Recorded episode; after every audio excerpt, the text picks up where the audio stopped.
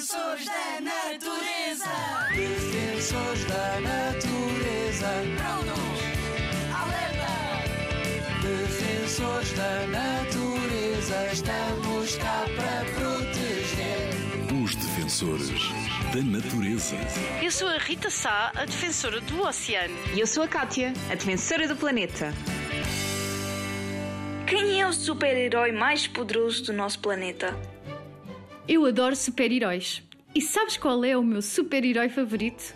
O oceano. O oceano dá-nos pelo menos metade do oxigênio que respiramos. Alimenta-nos, regula a temperatura do planeta e pode ser um dos mais fortes heróis na luta contra as alterações climáticas. E porquê?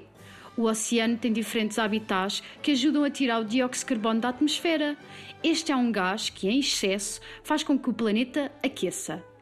As pradarias marinhas, os corais, os chapais e os mangais retiram e armazenam estes gases, diminuindo a temperatura do planeta. Sabes quem produz estes gases? O ser humano, através da poluição produzida por carros, fábricas e queimadas. Desafio! Desafio da natureza. Defensor da natureza. Não sei quanto a ti, mas eu acabei de descobrir o meu novo super-herói favorito. Sabes o que acho?